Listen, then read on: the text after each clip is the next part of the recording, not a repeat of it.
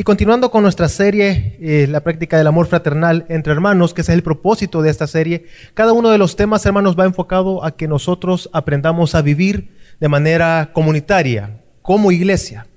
Y debemos de poner en obra y en práctica la palabra de Dios. Así que ese es el objetivo, ese es el propósito que buscamos con cada una de las enseñanzas. Esta mañana quiero hablar de un tema importante. Tengo el privilegio de poder compartir con ustedes. Uh, hablar un principio que nosotros entendemos o conocemos como no dar nada por sentado, o bien se puede conocer como juicio de amor o de caridad. Y la enseñanza de esta mañana es se llama asumiendo lo mejor de nuestros hermanos. Hermanos, nosotros vivimos en un mundo donde está de cierta manera gobernado por la sospecha. Entre múltiples de las formas en las que vemos cómo el pecado se manifiesta, hay algo que está ahí y que nos ha impregnado a todos de cierta manera.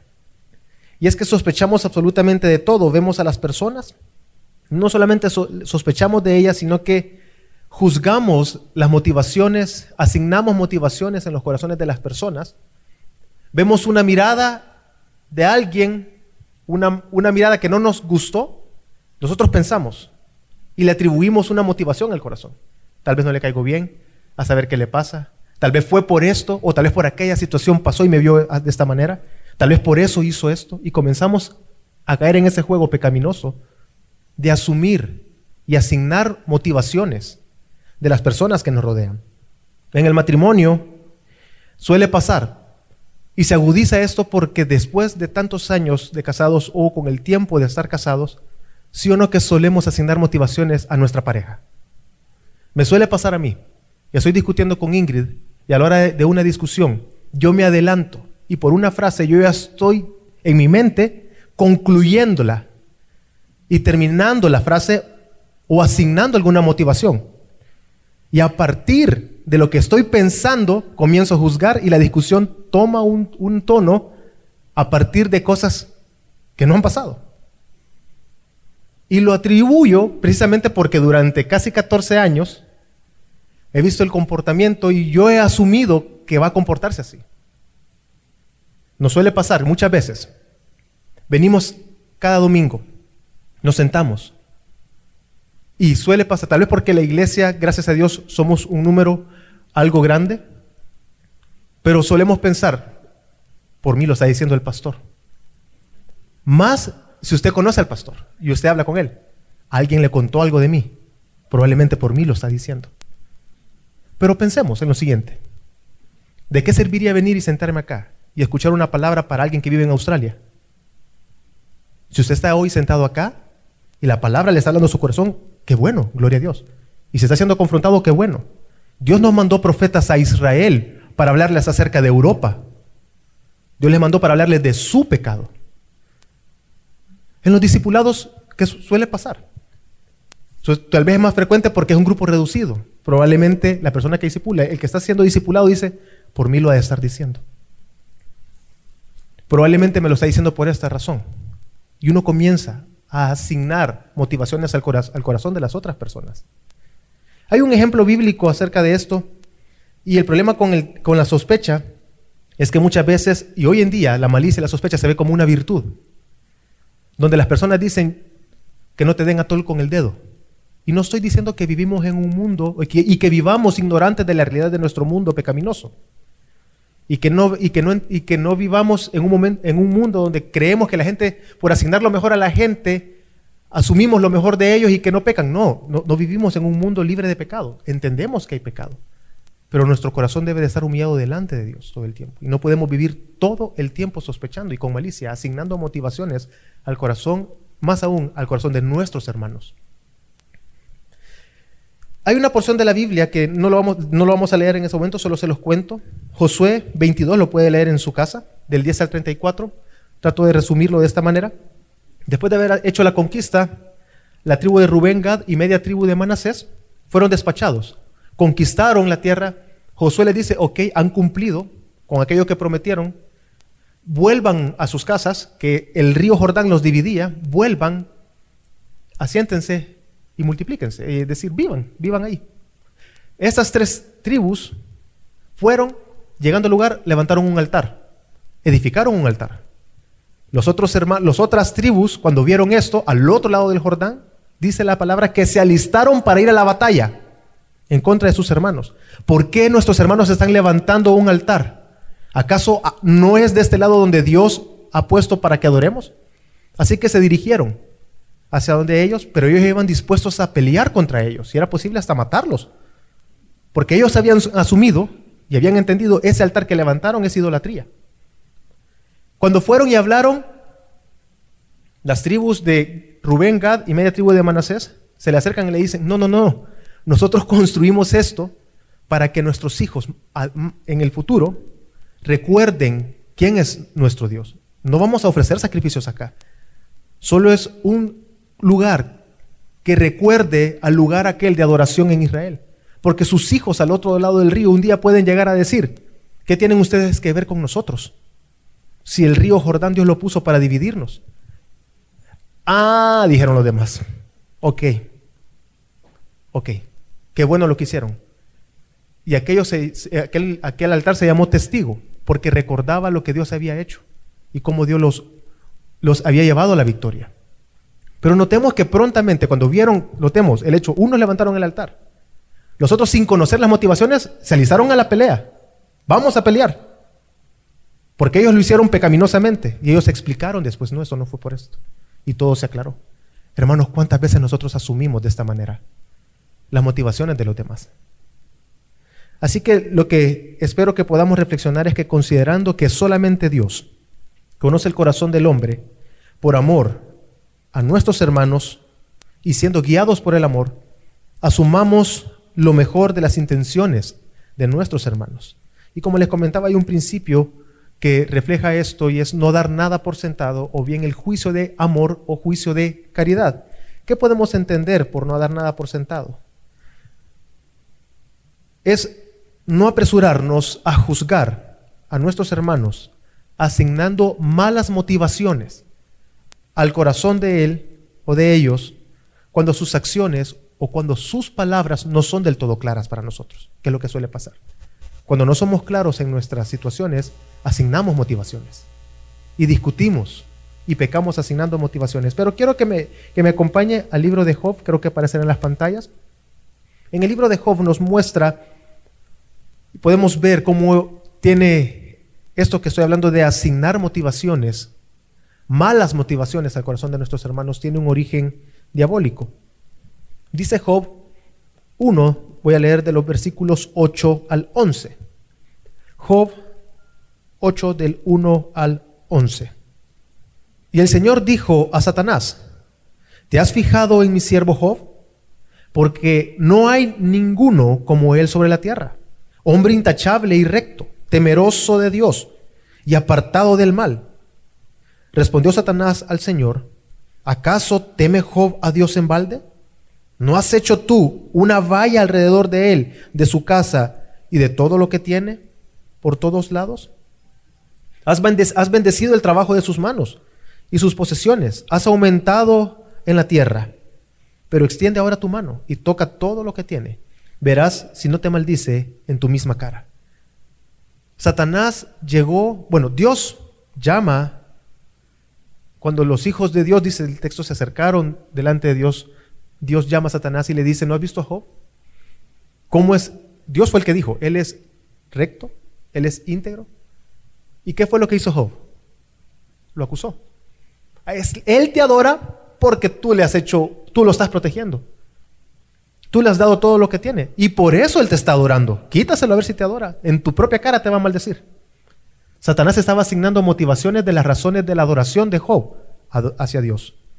Por Satanás dijo, tratando de, explicar el, punto, Job adora, lo que motiva a Job para adorar a Dios son las riquezas, porque Dios se las dio.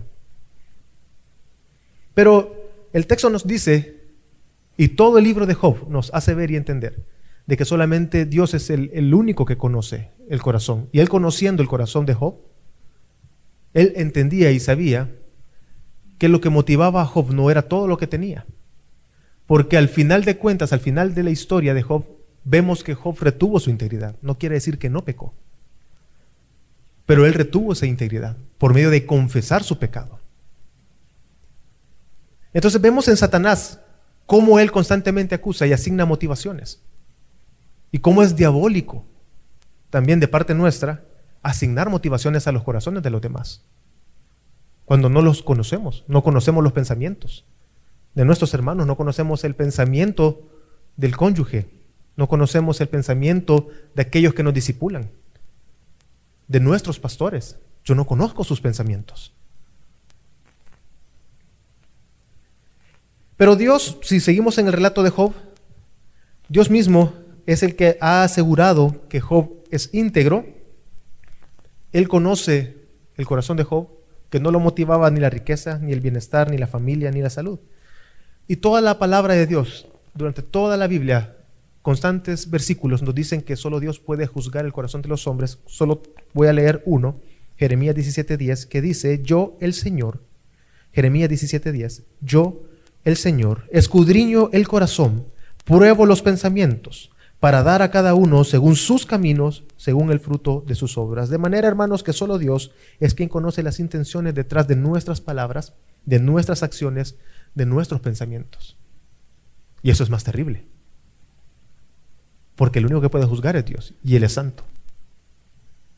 Si estuviéramos expuestos delante de nuestros hermanos, tendríamos la carta bajo nuestras mangas, digamos. Y no, no, le estoy diciendo que no, no le estoy dando un tema de justificación, sino por lo menos podríamos llegar a decir, tienes que mostrar misericordia, porque igual como yo peco, tú pecas. Pero delante de Dios no podemos decir eso. Eso es peor. Nuestros pensamientos, nuestras motivaciones, nuestras acciones están siempre delante de Dios y nada se puede esconder. Y Él juzga las motivaciones de nuestro corazón. Y lo terrible es que este pecado de asignar motivaciones nos lleva a cuestionar a Dios y es lo que vemos en Job. Job no es la excepción. Job durante la carta, durante el libro de Job, nos, nos, damos cuenta de que Job constantemente cuestionaba a Dios. Por, de la, ¿Qué motivó a Dios a que yo fuese quebrantado de esta manera? Y Job presenta muchos argumentos a su favor que le hacen ver, yo hago esto. Si he visto a una mujer, que alguien vaya y la tome, que tome mi mujer, dice. Si dieran palabras fuertes. Si yo he pecado en contra de Dios, que pase esto. Y él comenzaba porque él estaba abogando a hacer por su integridad delante de Dios, diciendo, ¿por qué me está pasando esto? ¿Por qué Dios pasa lo que está pasando en mi vida? Pero Dios entendemos que no reveló la motivación a Job, sin embargo, en el capítulo 38 le contesta y le hace ver, y por medio de preguntas en ese capítulo, le hace entender que no hay nadie superior a Dios.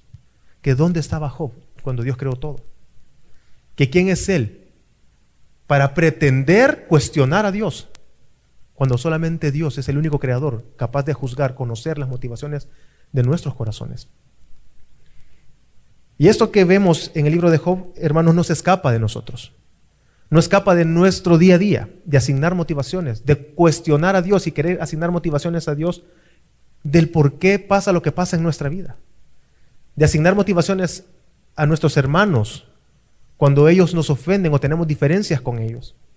Dice Romanos 11:33 al 35 que nos habla de que Dios es insondable, dice Romanos 11:33 al 35, oh profundidad de las riquezas y de la sabiduría y del conocimiento de Dios Cuán insondables son sus juicios e inescrutables sus caminos. Pues, ¿quién ha conocido la mente del Señor?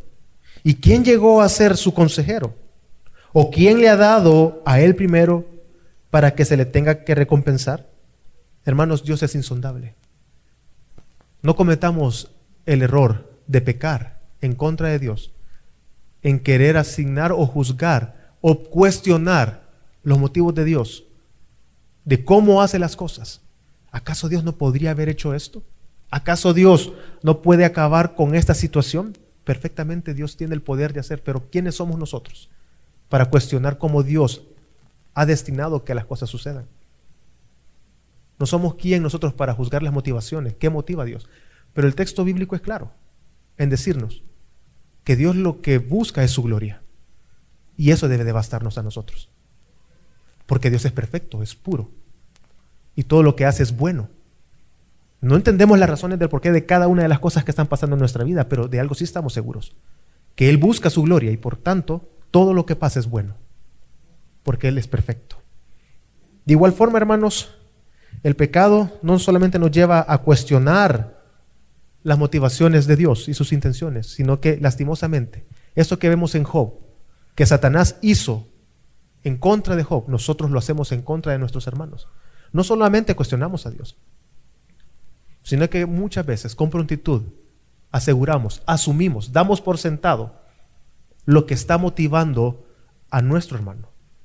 Cuando tenemos alguna diferencia, cuando somos confrontados, cuando vemos muchas de las decisiones que se toman en nuestra iglesia local, con prontitud asumimos y juzgamos, asignamos motivaciones. Y lo peor de todo es que eso mismo nos controla y nos dirige y nos hace tomar decisiones a partir de una sospecha. No pequemos de esa manera, hermanos. Nosotros muchas veces, una vez más, nos apresuramos a emitir un juicio en las acciones de nuestros hermanos. Y quiero que me acompañe al Salmo 50, que nos da un ejemplo de esto, de cómo se mezcla el hecho de que nosotros creemos quién es Dios, cómo es Dios, pensamos que cómo Él es, pero a la vez como nosotros rápidamente apresuramos, valga la redundancia, nuestra lengua para emitir un juicio contra nuestros hermanos. Salmo 50 del 19 al 21. Das rienda suelta a tu boca para el mal, y tu lengua trama engaño. Te sientas y hablas contra tu hermano, al hijo de tu propia madre calumnias. Estas cosas has hecho, y yo he guardado silencio. Pensaste que yo era tal como tú, pero te reprenderé y, delante de tus ojos expondré tus delitos. Y hay un pecado acá, hermanos, entendiendo que solamente Dios puede juzgar las motivaciones de nuestro corazón. Y lo contrario, es pecaminoso asignar motivaciones. Debemos de ver que hay aquí dos pecados que creo que nos hacen o surgen ante nuestros ojos con prontitud. Primero, la arrogancia. ¿Por qué es arrogante entonces que yo asigne motivaciones al corazón de mi hermano? Cuando yo tengo una diferencia, hay una discusión, cuando somos confrontados, cuando las decisiones que vemos en nuestra iglesia local, cuando, las, cuando un, un hijo no logra entender por qué el padre lo está disciplinando, cuando todas estas situaciones pasan en nuestra vida y nosotros asignamos motivaciones al corazón de nuestros hermanos, nosotros estamos actuando con arrogancia, porque nos estamos colocando al nivel de Dios, porque solo Dios puede conocer el corazón del hombre. Pero también hay otro pecado y es el pecado de malicia. Porque quiere decir entonces que tenemos un corazón malicioso, porque vemos lo malo constantemente. Y malicia no me refiero con malicia a una persona coqueta, que nosotros utilizamos esa palabra, ay, qué maliciosa la muchacha, o qué malicioso el muchacho, porque se arregla y quiere que lo vean bien. Es muy malicioso. No, no me refiero a eso no es ese, ese, es ese pecado de constantemente, de una mala voluntad, de malas emociones o sentimientos o actitudes hacia otra persona, de ver lo malo siempre en las otras personas. Y es el pecado en nosotros, hermanos, que nos hace ver constantemente solo lo malo de los demás. Pero lo terrible es que los, cuando hacemos un análisis de la situación, las buenas motivaciones están reservadas solamente para nosotros. Y nosotros hacemos las cosas con buenas motivaciones. Es lo que nosotros juzgamos. Pero todos los demás hacen las cosas con unas malas intenciones. Y una mala motivación en el corazón de esas personas. Y eso es lo que vemos, un ejemplo de malicia lo vemos en Mateo 22, 15 al 22, se los cuento rápidamente. Los fariseos, los escribas, buscaban hacer tropezar a Jesús, dudaban de él. Pero veamos la malicia de ellos. Dice el texto que se acercaron adulando a Jesús. Tú eres maestro, tú que eres bueno, que eres justo, que juzgas con imparcialidad. Quiero, queremos que nos enseñes porque no hay nadie como tú. Estoy parafraseándole. Dinos, ¿debemos de pagar el impuesto al César? Y dice el texto que Jesús, conociendo la malicia de ellos, es decir, que ellos lo estaban adulando. La malicia muchas veces nos lleva a esconder nuestras motivaciones detrás de algo bueno. Y estaban juzgando y querían hacer tropezar a Jesús. Jesús es aquel texto que dice al César lo que es del César. Tráeme una moneda. ¿Cuál es la cara que hace la moneda del César? Pues dale al César lo que le corresponde al César. Pero el texto nos hace ver que ellos estaban actuando con malicia. Es esa mala voluntad en el corazón hacia otra persona, de ver todo con maldad, con malicia. Entonces, cuando nosotros nos apresuramos a asignar motivaciones a nuestros hermanos en esas diferencias que tenemos, porque las hay hermanos, hay entre nosotros diferencias, hay pleitos, incluso entendemos que los pleitos sirven para que salga a luz los que realmente son de nosotros. Cuando tengamos esas diferencias, usted y yo debemos de guardar nuestro corazón, de no emitir un juicio por mi hermano, de no decir, él lo está diciendo por eso. Él piensa esto y comenzar con nuestra mente a sacar conclusiones, porque es pecaminoso, es arrogante y malicioso. No debemos de pecar de esa manera.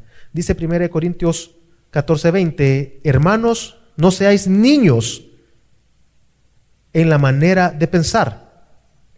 Más bien, sed niños en la malicia. Pero en la manera de pensar, sed maduros. Hermanos, debemos de pensar maduramente. Debemos de tener discernimiento, debemos de tener madurez espiritual por medio de la palabra, el Evangelio nos va madurando para que nuestros pensamientos no se apresuren maliciosamente a emitir un juicio en las motivaciones de nuestros hermanos. Más cuando no tenemos claro por qué me lo dijo, mejor pregunte, mejor aclárelo, porque como hijos de Dios buscamos la verdad, no nos gozamos en la injusticia y preguntamos para aclarar la situación en lugar de emitir un juicio con prontitud. Debemos de ser astutos, maduros en la forma de pensar y ser niños con la malicia. Y una vez más, no quiere decir que ignoramos el pecado en el mundo o que mi hermano no pueda pecar. Pero más bien, ¿qué estamos llamados a juzgar? Aquellos pecados manifiestos. Aquellos pecados, aquellas cosas que van en contra de la verdad. Eso debemos de juzgar. Porque ha sido manifiesto. Pero yo no puedo juzgar lo que está pensando. ¿Cómo voy a juzgar lo que está pensando, hermano? ¿Cómo voy a juzgar lo que está moviendo su corazón si no lo conozco? Pero somos tan arrogantes y maliciosos que asignamos motivaciones y las juzgamos. Nos pretendemos Dios. No pequemos de esa manera, hermanos. Así que podríamos decir que cuando hablamos de no dar nada por sentado, o un juicio de amor o de caridad, emitir un juicio de amor, implica entender que solamente Dios puede conocer las motivaciones en los corazones de nuestros hermanos. Hacerlo nosotros es algo diabólico y se constituye como algo pecaminoso que surge de un corazón malicioso y de gran arrogancia, ya que nos colocamos al nivel de Dios. Pero quiero que veamos cómo Jesús respondió ante este pecado. La palabra de Dios nos muestra que Jesús constantemente se enfrentó a personas que maliciosamente lo atacaban. Y un ejemplo lo encontramos en Mateo 9. Mateo 9 nos cuenta que Jesús estaba rodeado de muchas personas y unos amigos se acercaron con un paralítico. Si ustedes se recuerdan, el relato estaba tan saturado el lugar que no podían, tuvieron que entrar por arriba. Dice las escrituras que Jesús vio a sus amigos y vio la fe de estos y los sanó. Pero entonces, dice el texto, algunos de los maestros de la ley religiosa decían en su interior, es un blasfemo. ¿Acaso se cree que es Dios? Ellos dijeron esta palabra porque Jesús le dijo que sus pecados eran perdonados. Vio la fe. Ellos llegaron para que lo sanara. Y Jesús dijo, tus pecados te son perdonados. Y los maestros de la ley dijeron, es un blasfemo. Tratemos de pensar. Dios mismo había establecido en el Antiguo Testamento, nos relata cuál era el sistema de sacrificios para el perdón de pecados. Y quién era el único que podía perdonar pecados. Entonces la ignorancia y la falta de fe en estos llevaron a emitir un juicio malvado en contra de Jesús. Porque ellos dijeron, ¿cómo es que este perdona pecados? Es un estafador. Porque solo hay una forma, hay un sistema, hay una, hay una forma en como Dios mismo estableció para el perdón de pecados. Y no estoy justificando a, a los escribas, los fariseos, a los maestros religiosos de la ley, sino cómo resalta el pecado de ellos de emitir un juicio constantemente por su falta de fe en Jesús. Y dice el texto de Mateo 9, Jesús sabía lo que ellos estaban pensando, así que les preguntó, ¿por qué tienen pensamientos tan malvados en el corazón? ¿Por qué su corazón es tan perverso y emite un juicio constantemente? Así que ellos asumieron lo peor de Jesús y con prontitud emitieron un juicio sin preguntar, sin acercarse, sino sus corazones ya estaban juzgando y emitiendo un juicio. Jesús reprendió a los maestros por su hipocresía Jesús reprendió este comportamiento malicioso, Él fue severo con este pecado y juzgó el pecado de ellos. Vemos aquí también, hermanos, un claro ejemplo, un contraste entre la fe en Jesús como aquel que puede salvar, pero también vemos acá la malicia en el corazón y ver a Jesús como un simple hombre. Por un lado, los amigos del paralítico asumieron que Jesús era capaz de poderlo sanar. Pero Jesús en cambio perdonó los pecados de él. Por otro lado, vemos a los maestros religiosos diciendo, ¿quién es este para poder perdonar pecados? Este es un blasfemo, solo Dios lo puede hacer. ¿Se cree Dios acaso este? Y ver a Jesús como un simple hombre. Por eso la palabra de Dios habiendo entendido lo que estamos hablando ahorita, solo Dios puede juzgar los pensamientos del hombre. Dios mismo asigna este juicio al Hijo, para que el Hijo un día venga a juzgar a cada uno de nosotros las motivaciones de nuestro corazón. Por eso dice Romanos 12, 16, en el día en que, según mi evangelio, Dios juzgará los secretos de los hombres mediante Cristo Jesús. Hermanos, debemos de confiar en Dios. Porque llegará un día y temer a Dios y humillarnos delante de Dios. Si somos personas que constantemente y maliciosamente asignamos motivaciones, debemos de depender y confiar en Dios. Permanecer en el Evangelio y descansar en Él. Descansar en la justicia de Dios porque Él nos da justicia. Porque quiero que veamos la contraparte. Todos acá de igual manera, precisamente porque pecamos cada uno de nosotros con esta malicia, también nosotros somos agraviados con esa malicia. Y es feo ser ofendido constantemente con personas que piensan mal de uno. Pero ¿en quién confiamos? En Dios, en Cristo Jesús, porque ¿quién es el único que puede juzgar las motivaciones? Dios.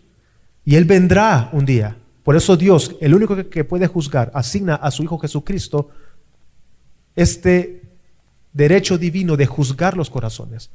Así que Dios juzgará nuestras motivaciones pero juzgará también aquellas motivaciones de aquellos que nos, que nos ofenden constantemente. Y por eso descansamos en Dios y esperamos en Dios. Hermanos, no es nuestra facultad el juzgar a los demás, ya que nosotros mismos no estamos libres de pecar, sino solamente Dios.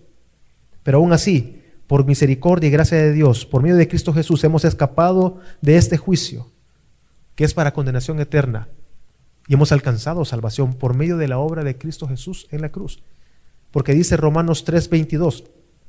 Es decir, la justicia de Dios por medio de la fe en Jesucristo, perdón, es decir, la justicia de Dios por medio de la fe en Jesucristo para todos los que creen, porque no hay distinción entre, y sigue hablando entre griego y escita, y comienza a hablar, y el texto nos viene hablando de Romanos, de que la justicia de Dios, hermanos, se manifiesta en la cruz por medio de Cristo Jesús esa justicia de Dios por medio de la, por medio de la fe en Jesucristo, por el cual nos hace libres de ese juicio eterno, condenatorio, que nos lleva a nosotros a la condenación eterna. Hemos escapado de ese juicio si tenemos la fe en nuestro Señor Jesucristo. Pero ahora bien, si aquí hay alguien que considera y ha juzgado en su corazón que Jesús solamente es un hombre, un simple hombre que tuvo un lugar en la historia y que da por sentado de que Jesús solamente es un hombre, debe de arrepentirse. Porque ciertamente este juicio es real. Llegará un día donde Dios juzgará las motivaciones de cada uno de nosotros, nuestros corazones. Que Dios juzgará aquello que nos motiva. Y nadie se escapará de este juicio. Pero todos aquellos que estamos en Cristo, nuestras mentes van siendo renovadas por medio del Evangelio. Y aunque ya no seremos juzgados para condenación, no quiere decir, hermanos, que no debemos de depender de Dios, de confiar en el Evangelio para tener una mente renovada, humillada delante de Él y que sea guiada por el amor. Para en lugar de emitir un juicio, confiar en Dios, asumir lo mejor de nuestros hermanos, que es lo que debemos de hacer. Aquella persona que tiene una mente renovada y que confía en el Evangelio, ante una diferencia, yo asumo lo mejor de mi hermano. Ante una confrontación, yo asumo lo mejor de mi hermano. Yo asumo que sus motivaciones son correctas y lo que busca es cuidarme a mí. Y lo que quiere es ganarme para Cristo. En lugar de emitir un juicio y decir, no, este lo que este algo quiere, o algo está pensando, o algo, para saber por qué lo está diciendo, saber qué sabe, a saber qué, qué está pensando. Eso es malicia. Por el contrario, nosotros, ¿qué hacemos ante las diferencias que tenemos unos con otros? Ante la confrontación. Cuando hay una duda en nuestro corazón con relación a un hermano, a nuestros hermanos, lo que hacemos es asignar y asumir lo mejor de mi hermano. Y yo asumo de que lo que busca mi hermano es edificarme. Y que probablemente sus palabras no fueron las más elocuentes. Pero no lo juzgo, no lo desprecio, no lo desecho, sino que lo recibo. Y aquí se une lo que tanto Pastor Sandoval y Pastor David han enseñado. Estoy dispuesto a esa vigilancia y estoy dispuesto a someterme a mi hermano, sin tener malicia en sus intenciones de asignarle malas intenciones a ellos, sino yo asumo lo mejor de mi hermano. Así que, ¿cómo practicamos esto entre creyentes? Y entendiendo que cuando hablamos de no dar nada por sentado, es no apresurarnos a juzgar, lo repito una vez más, a nuestros hermanos asignando malas motivaciones en su corazón cuando sus acciones, sus palabras no son claras, cuando nos ofenden o cuando tenemos diferencia, no asumimos lo peor, sino asumimos lo mejor. Cuando hablamos de no dar nada por sentado, implica que también colocamos nuestra confianza en Dios.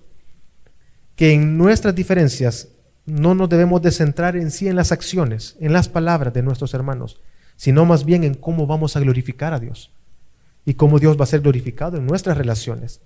Confiamos en Dios que si nuestro hermano tiene una mala motivación en su corazón, el Evangelio lo guiará al arrepentimiento y por eso no lo despreciamos, no emitimos un juicio, sino más bien mostramos un amor fraternal hacia Él.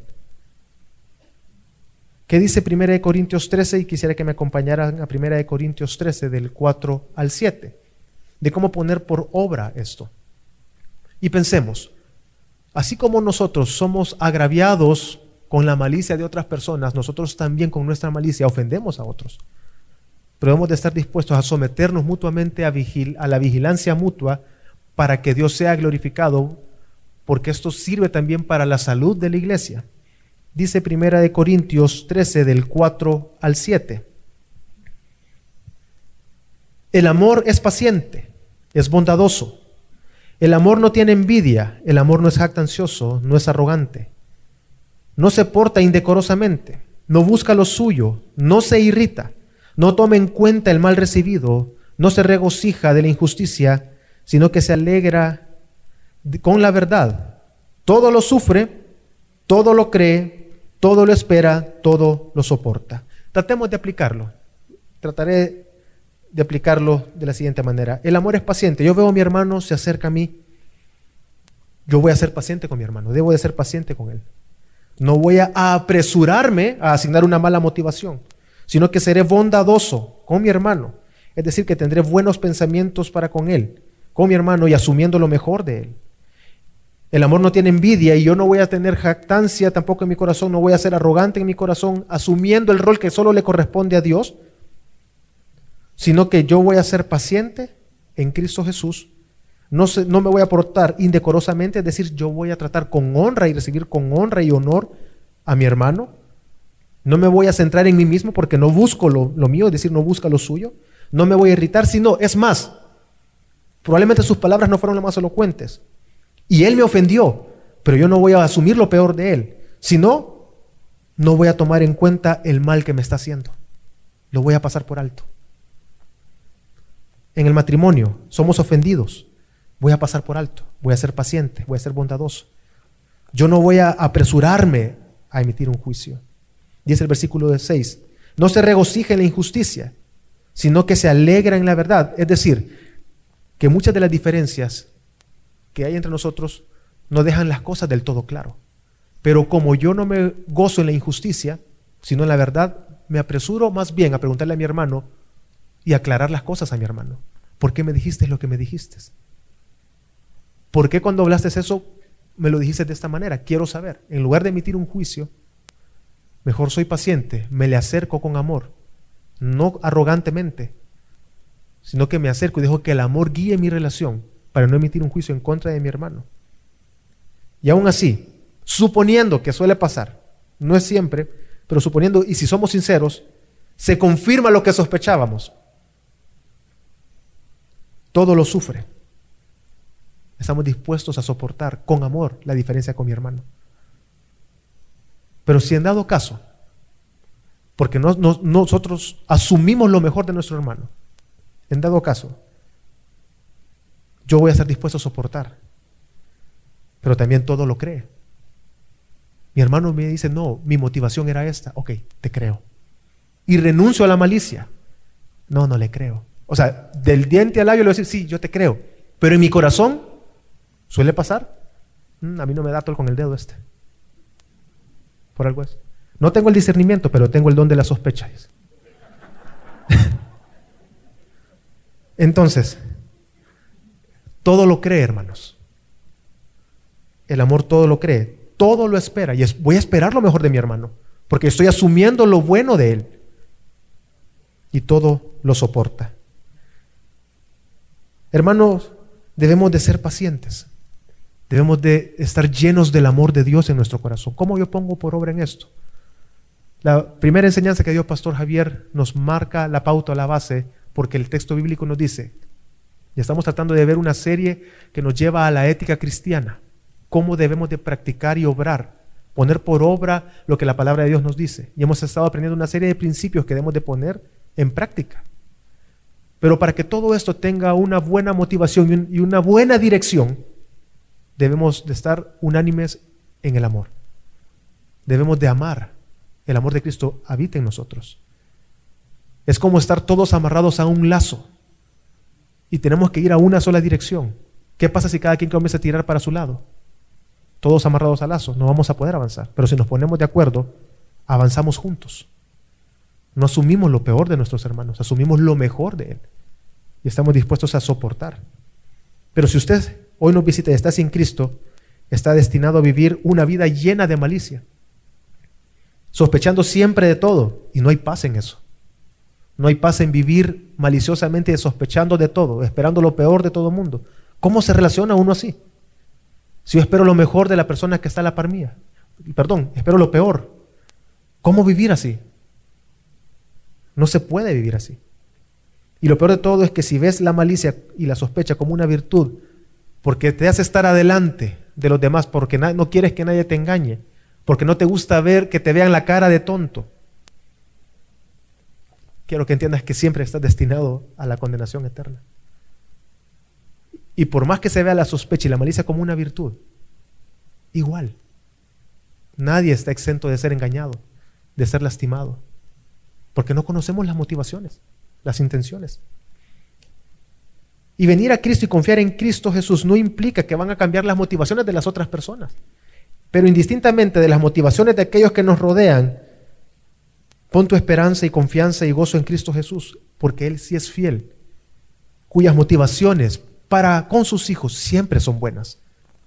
Y en Cristo hay que esperar. Dice Jeremías 29:11, porque yo sé los planes que tengo para vosotros, declara el Señor planes de bienestar y no de calamidad, para daros un futuro y una esperanza. Dios tiene buenas intenciones para con sus hijos. Pero si en tu vida estás evaluando a Dios como un simple hombre, a Jesús como un simple hombre, pide arrepentimiento a Dios, que Dios concede ese arrepentimiento, esa salvación. Pero hermanos que estamos acá, ¿cómo es su relación? ¿Cómo son tus relaciones con tus hermanos? ¿Con sospecha o esperas siempre lo mejor de tu hermano? ¿Te disipulas o dices, no, no me quiero disipular, porque estás dando por sentado que vas a tener conflictos y tú quieres evitar pecar en ofender a tus hermanos? No estás dispuesto a tener una relación con tu hermano. ¿Sospechas todo el tiempo de las intenciones de los que te disipulan? ¿De los pastores? ¿De tus hermanos? ¿De los diáconos? ¿Sospechas constantemente de lo que los motiva a ellos? Cuando eres confrontado por tu discipulador, por el diácono, por el pastor, por alguno de tus hermanos, ¿les asignas las peores motivaciones o recibes con agrado la palabra de tus hermanos? ¿Estás dispuesto a amar, a soportar, a ser paciente, a buscar la verdad? ¿O te encierras, asumes lo peor y diriges tu vida a través de tu sospecha? Qué terrible es eso, hermanos. Qué terrible es conocer personas que ellos mismos, hay dos personas, y yo de verdad que he visto este ejemplo, dos personas discutiendo. Uno, pasa, uno está en silencio, pero el otro ha armado todo un castillo a través de sospechas. Tú estás pensando, ah, eh, pensás esto. Y como piensa eso, sospecha del otro y va aumentando el nivel. Y, la, y otra, yo no he dicho nada. Y ya está concluyendo sin fin de cosas, porque vive bajo la sospecha. Porque la malicia gobierna y guía sus pensamientos y da rienda suelta a la malicia. ¿Es así tu relación con tus hermanos? ¿O asumes lo mejor de ellos? Por el pecado siempre tendremos, hermanos, diferencias entre nosotros. Pero no ponga su mirada en el problema. No se centre, que su centro no sea las palabras de sus hermanos, sus acciones. Que su centro sea Cristo Jesús. ¿Cómo glorificar a Dios? Tal vez usted está siendo afectado por la malicia de otra persona. Ore a Dios. Insiste en el Evangelio con esa persona, confiando en la obra de Dios, en que el Evangelio trae a luz los pensamientos del corazón, dice Hebreos, porque la palabra de Dios nos ha sido entregada y la palabra de Dios discierne lo último de nuestros pensamientos. Es más, ame a su hermano que lo está ofendiendo con malicia. Sea paciente, misericordioso, bondadoso, muestre amor. Pero también, hermanos, no dar nada por sentado no quiere decir que minimizamos el pecado de las demás personas o que vivamos ingenuamente al pecado de nuestros hermanos. Debemos de juzgar aquellos pecados manifiestos de nuestros hermanos. Debemos de ser pacientes, creer a nuestros hermanos cuando ellos piden perdón. Cuando nos ofenden a nosotros y pecan contra nosotros, también pecan contra Dios. Deben de arrepentirse primero con Dios en su corazón y bien pedir perdón a su hermano que ha ofendido. Pero aquel que está perdonando, que crea, que confíe, que espere lo mejor de su hermano. Porque nosotros vivir eh, cuando nosotros vivimos asumiendo lo mejor de nuestros hermanos, no ignoramos el pecado de nuestros hermanos.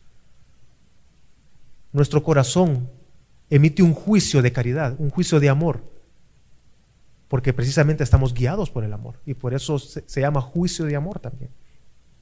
Esto requiere, hermanos, que nosotros tengamos un compromiso con la verdad, con el Evangelio, con aquello que es verdad según el Evangelio, e insistimos en eso entre nosotros. Y como insistimos en la verdad, cuando hay dudas entre nosotros, nos acercamos, no maliciosamente, sino para procurar la unidad, la paz con nuestros hermanos, para aclarar las situaciones. Así que hermanos, practiquemos este principio de no dar nada por sentado, asumiendo siempre lo mejor de nuestros hermanos, que el amor guíe nuestras relaciones, busquemos glorificar a Dios. Vamos a orar.